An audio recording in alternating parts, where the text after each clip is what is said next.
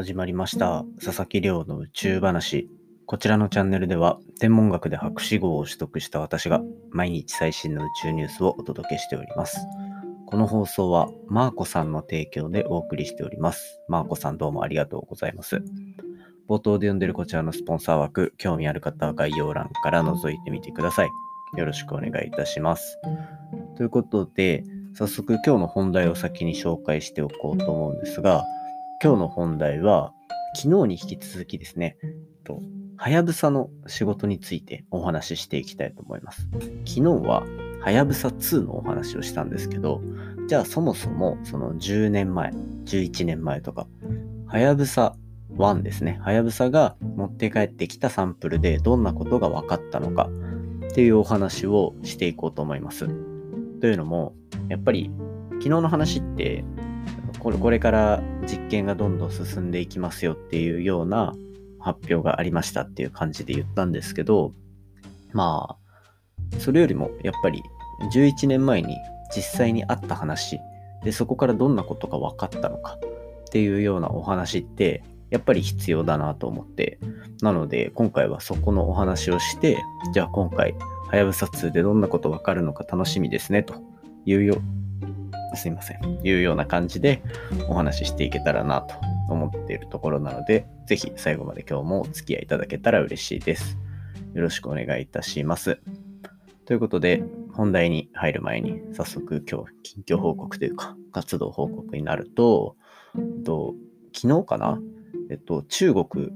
の、まあ、独自の宇宙ステーションがあって、で、そこにあの中国の宇宙飛行士3名があの実際に行ったというところでなんか内装の写真、宇宙ステーションの中の状態とかの写真が上がっていたんですけど、これが国際宇宙ステーションの中とやっぱ結構似てるんですね。これはまあ、この後から作ったから真似したんだろうとかっていう話ではなくて、やっぱり多分国際宇宙ステーション自体も、その動線動く宇宙飛行士が動く動線はなるべく効率化されるように作ってるはずなんですよ。もちろん昔に作ったものだから、ある程度は、あの、今の方がより動線を考えて作れるんだろうなとは思うんですけど、まあそういうのがある中で宇宙空間にまたそうやって居住スペースプラスで実験施設とかっていうのを作るってなった場合は、まあ似てもしょうがないんじゃないかなって思ったりもしました。で、まあ結構そっくりなので、こう、例えば、どうなんでしょう。まあ、国際的に難しいのかもしれないですけど、お互いがこう行き来するようなことができるようになっても、あんまり違和感を覚えずにいけたりするのかななんて勝手に思ったりしてました。っていうのも、まあ、こういう国際宇宙ステーションとかの話になると、僕自身がずっと研究で使ってた装置が、と国際宇宙ステーションの外側に搭載されてるもので、で、もう学部の頃からずっとそれの運用チームにいて、で、その縁で理研とか JAXA とか NASA とかに出入りさせてもらってたので、そういう宇宙ステーション周りのニュースっていうのは、なんか他の天文の話とかよりも、より自分の中にスッと入ってくるというか、興味を持ってしまうんですね。なので、まあ今後、宇宙ステーションでできることってやっぱりすごいので、これまでも何回か紹介したと思うんですけど、なので、やっぱり中国のその宇宙ステーションでできる実験とかっていうところから、なんかこう世界を変えるというか、地上の方にも影響が出るような新しい実験結果とかも出てきたら面白いなぁなんて思って、今後の活躍をすごい楽しみにしているところでございました。ということで、まあ今日はなんか僕が目にした、これをメインのトピックにしてもよかったんですけど、なんかまあ内装が似てるよねっていう話で終わってしまいそうだったので、今日は昨日に引き続き、はやぶさ、はやぶさ2のこう関連のお話をしていけたらなと思ってます。ということで、じゃあそのままさらっと本題に入っていきましょうか。今日本題入っていくのうまいですね。現在11時55分。あと5分でしっかり話し切りたいと思います。で、今回お話しするのは、はやぶさが小惑星糸川から持って帰ってきたサンプル、まあ、表面の物質ですね。それの解析結果がどういうものだったのかっていうようなお話をしていきたいと思います。で、この小惑星糸川に行った理由これは昨日話した小惑星リュウグウに行ったはやぶさ2の目的と、まあ、結構似ているものがあってるというか、基本的には同じベクトルを向いた、同じ方向を向いた目的を持ってます。まあ、地球近傍にあるこう小惑星っていうのは、もともと太陽系が作られた初期の状態、初期のまあその同じ星っていうのは、あの宇宙空間にある塵とかガスとか、そういうの中でできるので、まあ同じそのガスとかの中で生まれたものだというふうに考えられてて、で、そうすると、まあその太陽系ができたすぐの、誕生してすぐの時の情報っていうのを握ってるんじゃないか。で、そうなると、じゃあそこの情報から太陽系の歴史、ひいては、この人類がどういうふうに太陽系の中で育ってきたのかっていうところが紐解けるんじゃないかっていうところで、この小惑星探査っていうところには非常に注目をされていると。もちろん他にもいろいろ理由はあるんですが、こんなお話もあったりします。で、この小惑星探査機はやぶさが実際にこう小惑星に行ってでその小惑星糸川っていうところからこう物質を持って帰ってくるってことに成功したんですね。これが、えーと、2011年とか10年とかのお話になっていて、まあ、これのおかげで何でしょう地球月以外からのその物質を持って帰ってくるっていうことに成功した、まあ、非常にセンセーショナルな研究結果にはなっていたわけなんですよ。で、まあこれがあった後、じゃあ持って帰ってきた物質からその太陽系の歴史とか、そもそもその小惑星がどういうそのものをも、どういう物質でできているのかっていうところを調査するのがあの本当の目的なので、持って帰ってきた物質について調査が始まります。で、ここでやられたのも、昨日紹介した X 線をそこに当てて、まあ、人間でいうレントゲンみたいな感じですね。っていう感じで、X 線を当てて、で、その X 線から返ってきた光によって、じゃあその中でどういうその物質が含まれてるのかっていうところをあの調査していくっていうような方法。で、プラスして、あの、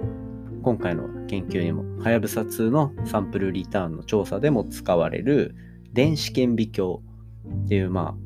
ものすごくざっくり言えば、えっと、めちゃめちゃ細かく見れる顕微鏡ですね。で、まあ、で、そういうものを使って、サンプルっていうのを調べてあげたんですね。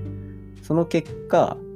先に結果だけ言っておきますね。そうすると、糸川、その小惑星糸川っていうのは、もともと何か大きな母天体と呼ばれる、だいたい直径20キロぐ